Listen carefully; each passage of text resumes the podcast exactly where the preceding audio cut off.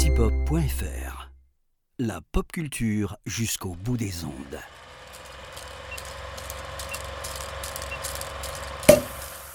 Bonjour à toutes, bonjour à tous. Bienvenue dans la review de l'apéro ciné. Je suis Antoine et dans ce format, je vous explique en trois points et en quelques minutes pourquoi il faut voir un film de l'actualité. Aujourd'hui, je vous parle de 5ème set de Cantareno qui sort aujourd'hui en DVD. 5ème set, c'est l'histoire de Thomas Edison, un tennisman sur le déclin, qui après une demi-finale à Roland Garros il y a plus de 15 ans, n'a jamais réussi à confirmer et a traversé sa carrière de manière anonyme. Pour boucler la boucle avant de prendre sa retraite, il décide de s'inscrire une dernière fois à Roland Garros. Je vais donc essayer de vous expliquer en 3 points et en moins de 5 minutes pourquoi il faut voir ou revoir 5ème set. La première raison à mon sens de voir 5ème set, c'est pour les performances magnétiques du casting, Alex Lutz en tête.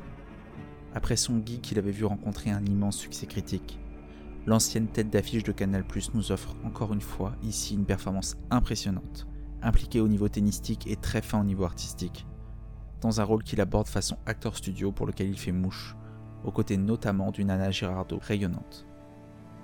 À n'en pas douter, ils nous confirment ici tous les deux leur très grand talent, et il ne serait pas impossible de les retrouver dans quelques semaines en lice pour les Césars. Le deuxième point, c'est le travail de mise en scène de Cantareno. Pour son premier long métrage en solo, il s'attaque à un registre bien trop sous-estimé au cinéma, celui du film de tennis. Mais on y reviendra prochainement sur Galaxy Pop dans un apéro ciné spécial. Et lorsqu'un passionné du sport investit le genre, il en ressort une œuvre respectueuse et intense, où chaque point est un combat magnifié par la caméra. Si 5ème set nous transporte aussi efficacement dans la vie de Thomas Edison, c'est bien car le travail de Reno est en tout point notable, qu'il nous tarde déjà de le retrouver sur son prochain projet. Et enfin, la dernière raison de voir 5ème set, c'est sa représentation du tennis. Loin des poncifs romancés désaccordés de certains films américains sur la balle jaune que l'on a eu ces dernières années, 5ème set s'impose par son réalisme comme une des références en matière fictionnelle qui ravira à n'en pas douter les fans de ce sport, cinéphiles ou non. Conjuguant à merveille sport et cinéma, 5ème set est une preuve que le sport n'a pas besoin de se limiter à un prétexte au développement d'un scénario, et le film écrit en lettres dorées l'histoire de son genre.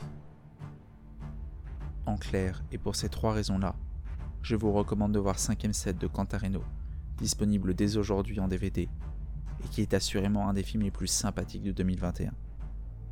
C'était la revue de l'apéro ciné. Je vous dis à très vite pour un nouveau numéro.